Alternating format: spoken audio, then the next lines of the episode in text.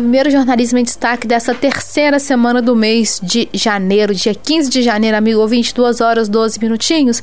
Bom, e para começar o nosso jornalismo em destaque dessa segunda, eu vou chamar o Alisson, que vai contar pra gente que Lula sanciona lei que crima, criminaliza bullying e agrava pena para ataques em escolas. Essa lei foi sancionada é, no Diário Oficial dessa segunda-feira e, além disso, tem também outras criminalidades descritas, né, Alisson? Ótima tarde. Oi, Isabela. Boa tarde para você, boa tarde ao nosso amigo ouvinte sintonizado aqui nas ondas da nossa 92,7. Importante essa lei aí, sancionada pelo presidente Lula, que criminaliza o bullying e ainda agrava aí pena para ataques em escolas. Olha só, ouvinte, escuta só. O presidente Luiz Inácio Lula da Silva, do PT, sancionou hoje, segunda-feira, dia 15, a lei que tipifica o crime de bullying, inclusive o virtual, e inclui uma série de atos contra menores de 18 anos na categoria de crimes hediondos. O projeto foi aprovado no Congresso em dezembro e cria a Política Nacional de Prevenção e Combate ao Abuso e Exploração Sexual da Criança e do Adolescente, que deverá ser feita por meio de um plano nacional, revisto a cada 10 anos, com metas e ações estratégicas. A sanção foi publicada no Diário Oficial da União de hoje, segunda-feira, dia 15. A gente lembra você, ouvinte, que bullying ou cyberbullying, é, quando acontece de forma online, né, a prática do bullying, agora são definidos por lei. São atos de intimidação, humilhação ou descriminalização realizados sistematicamente, individualmente ou em grupo, mediante violência física ou psicológica, de forma verbal, moral, sexual, social, psicológica, física, material ou virtual. Os crimes, gente, passam a constar então no Código Penal, com pena de multa. No caso do cyberbullying, que é o bullying praticado pela internet, também pode render aí até quatro anos de prisão. Ainda, Isabela, a previsão é que o aumento da que haja, né, um aumento da pena aí de dois crimes já previstos no Código Penal. No caso do homicídio de uma pessoa menor de 14 anos, a pena atual é de 12 a 30 anos de reclusão. Agora ela poderá ser aumentada em dois terços se for praticado em escola de educação básica pública ou privada. Então, gente, crime dentro da escola, seja bullying, seja pela internet o cyberbullying, seja alguma morte dentro de escola, a partir de agora, então, há também essa previsão para o assassino né, de algum estudante dentro de escola. Essa pena vai poder aí crescer é, em um terço, dois terços, aliás, poderá ser aumentada em dois terços se esse crime for praticado lá dentro de uma escola de educação básica pública ou privada. Ou seja, Isabela, através dessa lei do Lula e de toda essa movimentação política, o que está por trás de tudo isso é garantir uma segurança, tentar, né? Garantir uma segurança maior para os estudantes nas escolas, segurança física e também mental, porque o bullying prejudica e muito a saúde mental dos nossos estudantes. Com toda certeza, Alisson, até porque também a gente teve esse endurecimento dessas leis, né? Já era mais do que necessário ter feito essa medida. Então, para você, e claro, você também é, que está passando por esse tipo de situação, sempre peça ajuda, procure a coordenação da escola, algum professor da sua confiança, não fique aí se sentindo sozinho, é, desamparado, porque tudo tem um jeito, tá? Ainda mais nessa idade tão complicada, né, Alisson? De criança, adolescente, às vezes fica meio tímido de contar o que tá passando. Não tem problema nenhum é, em contar, em dividir, tá bom? É isso. E claro, também é muito importante esse endurecimento para as pessoas que praticam e entendam que isso é um crime, que não dá para fazer isso com outras pessoas. Obrigada, Alisson. Daqui a pouquinho eu volto a conversar com você. Duas horas e 16 minutos. Eu vou conversar com o Lucas agora que vai contar pra gente que Minas Gerais é o estado com mais pontos críticos em rodovias no Brasil. A gente já começa 2024 com uma notícia desanimadora, né, Lucas? Ótima tarde. Boa tarde, Isabela. Pois é, Minas Gerais possui 403 pontos críticos em rodovias, conforme uma plataforma apresentada pela Confederação Nacional do Transporte, a CNT, nesta segunda-feira. O estado é o primeiro no ranking à frente do Acre e do Maranhão. De acordo com o um estudo, 388 desses pontos estão em rodovias públicas, que representa 96,3% dos locais identificados na pesquisa. Os os outros 15, por, 15 pontos, 3,7%, são em rodovias concessionadas. Né? O levantamento também revelou que 213 desses pontos críticos estão em rodovias federais, que representa 52,9% dos problemas. Os outros 47,1%, ou seja, 190 pontos críticos, são em rodovias estaduais. Os dados fazem parte da pesquisa CNT de rodovias, que tem como objetivo realizar um levantamento das características e avaliar as condições da malha rodoviária pavimentada brasileira. Né? O estudo avaliou as condições das rodovias no país durante o ano de 2023. A pesquisa, conforme a Confederação, busca identificar as condições que afetam direta ou indiretamente as condições de trafegabilidade e segurança. Na nossa região, a BR mais próxima no ranking é a 381, mais conhecida como Fernão Dias, que está em quinto lugar com 7,2% de pontos críticos. O levantamento leva em conta a erosão na pista, buracos, grande ou pequeno porte, queda de barreiras, pontes estreitas, pontes caídas e vários outros. Certo, Lucas, obrigada pelas suas informações. Eu vou continuar conversando com você, mas agora a gente fala sobre um outro assunto bem importante. É que atendimentos do posto, do posto de saúde Estrada Real são transferidos para uma nova sede temporária em Santa Cruz de Minas. Então, quem está buscando atendimento médico em Santa Cruz de Minas tem que se atentar a isso, né? Isso mesmo, Isabela. A Prefeitura de Santa Cruz de Minas anunciou na última quinta que, devido às obras de manutenção no atendimento da Estratégia da Saúde da Família, a SF Estrada Real, está temporariamente transferido para o Centro de Aprendizagem Integral, o CAIS, localizado na rua Brasília 428, no bairro Roseira.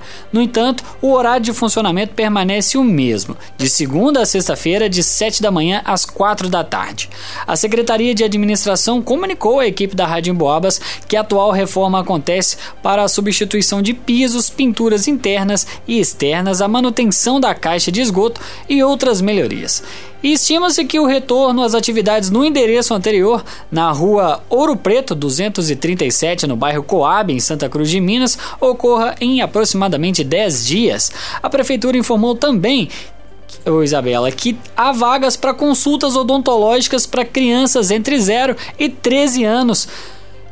E para fazer o cadastro, os pais e responsáveis devem levar o CPF, RG, comprovante de residência e cartão do SUS. O telefone de contato da SF Estrada Real de Santa Cruz de Minas é o 33735837. Já o CAIS atende pelo telefone 323372 5760. Tá certo. Lucas, obrigada pelas suas informações. 2 horas e 20 minutos. Vamos dar sequência aqui ao nosso jornalismo em destaque, gente. Vamos falar da ONG São João de Lixo Zero, que reforça locais de descarte correto de diferentes itens. Isso é um caso de utilidade pública, amigo ouvinte. Também é um caso de saúde, porque muitas vezes a gente fica na dúvida como é que a gente vai descartar é, o lixo, né? Aquele material que a gente não usa mais de forma correta, nos locais corretos, né? A organização não governamental São João de Rei Lixo Zero reforçou por meio das suas redes sociais os locais da cidade em que é possível realizar o descarte correto de diferentes materiais. A iniciativa tem como objetivo evitar que objetos descartados pela população contribuam para o aumento do lixo já produzido na cidade. Segundo a ONG, na ASCAS, que é a Associação de Catadores de Material, por exemplo, é possível deixar os seguintes materiais: papel, plástico, papelão, vidro, metais, eletrônicos e pneus. A ASCAS está localizada na Avenida Santos Dumont, número 764 no bairro Vila Santa Terezinha. A associação funciona de segunda a sexta, das seis e meia até as 16 e 30 No sábado, o horário de atendimento é das seis e meia até o meio-dia. Já para aquelas pessoas que desejam se desfazer de forma correta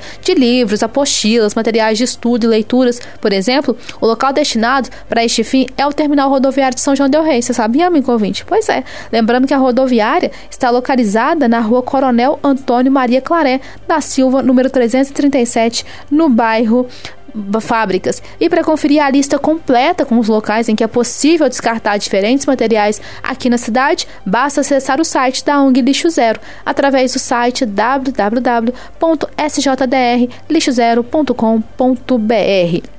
Duas horas e 21 minutinhos, eu vou voltar a conversar com o Alisson, que tem informações que acabaram de chegar para a gente para falar sobre o o velório e também o sepultamento do Mike, o Mike que é o moto, que é um motociclista, melhor dizendo, aqui em São João del Rei, que acabou falecendo na última sexta-feira, que causou uma comoção na cidade, todo esse caso, né, Alisson? Vamos às informações então, Isabela, para você e para você que está na sintonia aqui do nosso Jornalismo em Destaque. Acabou de chegar a informação para a gente aqui. Nós estamos em contato com a família de Mike Christian, ele que faleceu aos 30 anos é, motociclista aqui de São João del Rei, que estava internado com traumatismo craniano lá no Hospital Regional de Barbacena, gente. Ele faleceu então aí na última semana, né? Na última sexta-feira. E aí nós recebemos a informação agora sobre o funeral, o velório o velório de Mike é, vai já está começando, aliás, agora na funerária Ávila, lá no velório Ávila. Então está começando aí o, o o velório do motociclista. E recebemos uma outra informação também da família que vai haver aí um cortejo motociata, né, com a participação de motociclistas, amigos, familiares, vão fazer aí é, esse essa última homenagem ao motociclista Mike Christian. Então, portanto, daqui a pouco né, deve sair esse cortejo em homenagem aí ao motociclista Mike Christian Richardson Martins Diniz, ele que morreu aí aos 30 anos, é, vítima né, desse acidente que aconteceu na Avenida Leite de Castro na noite da quarta-feira, dia 13 de janeiro, quando, trabalhando de moto,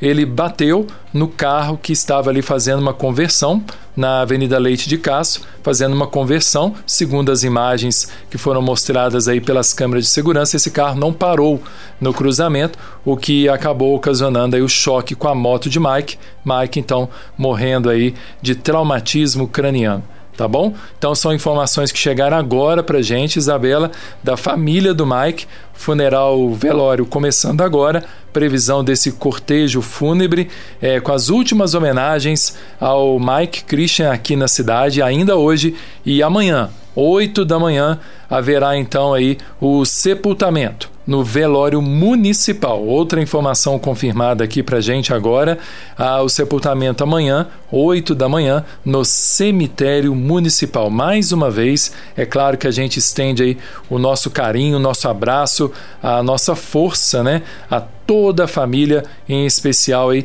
a esposa de Mike, que agora vai, vai precisar, né? Cuidar aí do filho deles, um filho aí de quase dois meses de idade, recém-nascido, né? Praticamente, Isabela. É isso, Arson. Um assunto bem difícil, né, de se tratar. A gente tem visto a comoção na cidade. Na sexta-feira a gente noticiou que o Mike, o Mike, infelizmente, tinha falecido. E hoje a gente traz a informação, né, com relação ao velório, ao sepultamento, ao cortejo também. E mais uma vez fica aqui o nosso abraço a todos, a... aos amigos, aos familiares, em especial a esposa, né, os pais do Mike também, claro, a todos os motociclistas que estiveram aí nos últimos dias fazendo essas passeatas, essas movimentações, né, essas motociatas, melhor dizendo, aqui pela cidade, pedindo por mais segurança e, claro, também protestando contra a morte do Mike. Obrigada, viu, Alisson, pelas suas informações. 2 horas e 25 minutos para a gente fechar o nosso jornalismo em destaque de um jeito um pouco mais para cima, né, amigo ouvinte? Depois de notícias tão complicadas, é, eu vou chamar o Marcelo que vai contar para a gente que parte das ações da, do Atletic SAF foi vendida para um grupo italiano, né, Marcelo? Ótima tarde. Boa tarde, Isabela, Lucas, Alisson, também nosso netinho, que está ali na técnica. Pois é, boa tarde a todos os ouvintes. Exatamente, uma notícia que foi divulgada na última sexta, né, no site do Globo Esporte. O grupo Futebras, né, que detém a maioria das ações aí do Atlético, da SAF, no caso, né, da Sociedade Anônima do Futebol. Esse grupo vendeu então parte das ações que tinha, 21,5% dessa participação, a um grupo italiano de investidores. Valores não foram informados exatos, né? Valores exatos, só ali alguma expectativa de valores. Então não é melhor a gente divulgar, deixa para lá, né? Mas que foi uma quantia bem vultuosa, claro que foi, porque o Atlético estava muito valorizado. Desde 2018, o time né, veio essa retomada no futebol profissional, com a SAF há dois anos, então a caminhada, principalmente após a SAF, né? É, é de sucesso. Então a SAF realmente. O valor é, é, bastante alto. Então ainda a, a SAF, né? A, a SAF. O Futebras fica com 59,5% então das ações da SAF. E os investidores querem, na verdade, fortalecer ainda mais o clube, né, com contratações e também desenvolver os atletas para que possam atuar no mercado internacional, já que eles já estão ali na, na Itália, né, e alguns empresários ligados a esse grupo aí, então já estão no meio do futebol, são diretores de grandes equipes na Itália, então já tem ali um mercado né, propício para isso. Então, uhum. buscar os talentos aqui e levar uh, ah, para o exterior. Falando ainda em Atlético, é, quinta-feira, aliás, quarta, né? Depois de amanhã tem jogo treino contra o América, lá no centro de treinamento do América, o Lana Drummond, né? Que fica lá na cidade de Contagem. Vai ser o sexto amistoso do, do Atlético, né? É, o quinto, né? Ah, Ele jogou quinto. lá em São Paulo. Ah, é verdade. Lá quinto. em Tu, né? É o Velo, Primavera, São Bento e o, e o Red Bull. É, duas vitórias, uma derrota e um empate. E então agora é o quinto jogo, já que o Atlético estreia no dia 24. Então, quarta-feira joga e na outra semana, daqui uma semana praticamente, né? Uma semana depois já estreia no Mineiro, aqui em São João Del Rei, na Arena Sicredi contra o Ipatinga. Então, o esquadrão se movimentando aí nos bastidores e também, claro, dentro de campo, continua treinando aí. Estreia dia 24 contra o Ipatinga. Tá certo, Marcelo, obrigado, viu, pelas suas informações. Esse foi o nosso Jornalismo em Destaque. É isso, amigo ouvinte, um abraço para você. É isso, um abraço. Nossa sintonia tem mais informação. A qualquer hora, em qualquer lugar. Em Boabas, mais informação.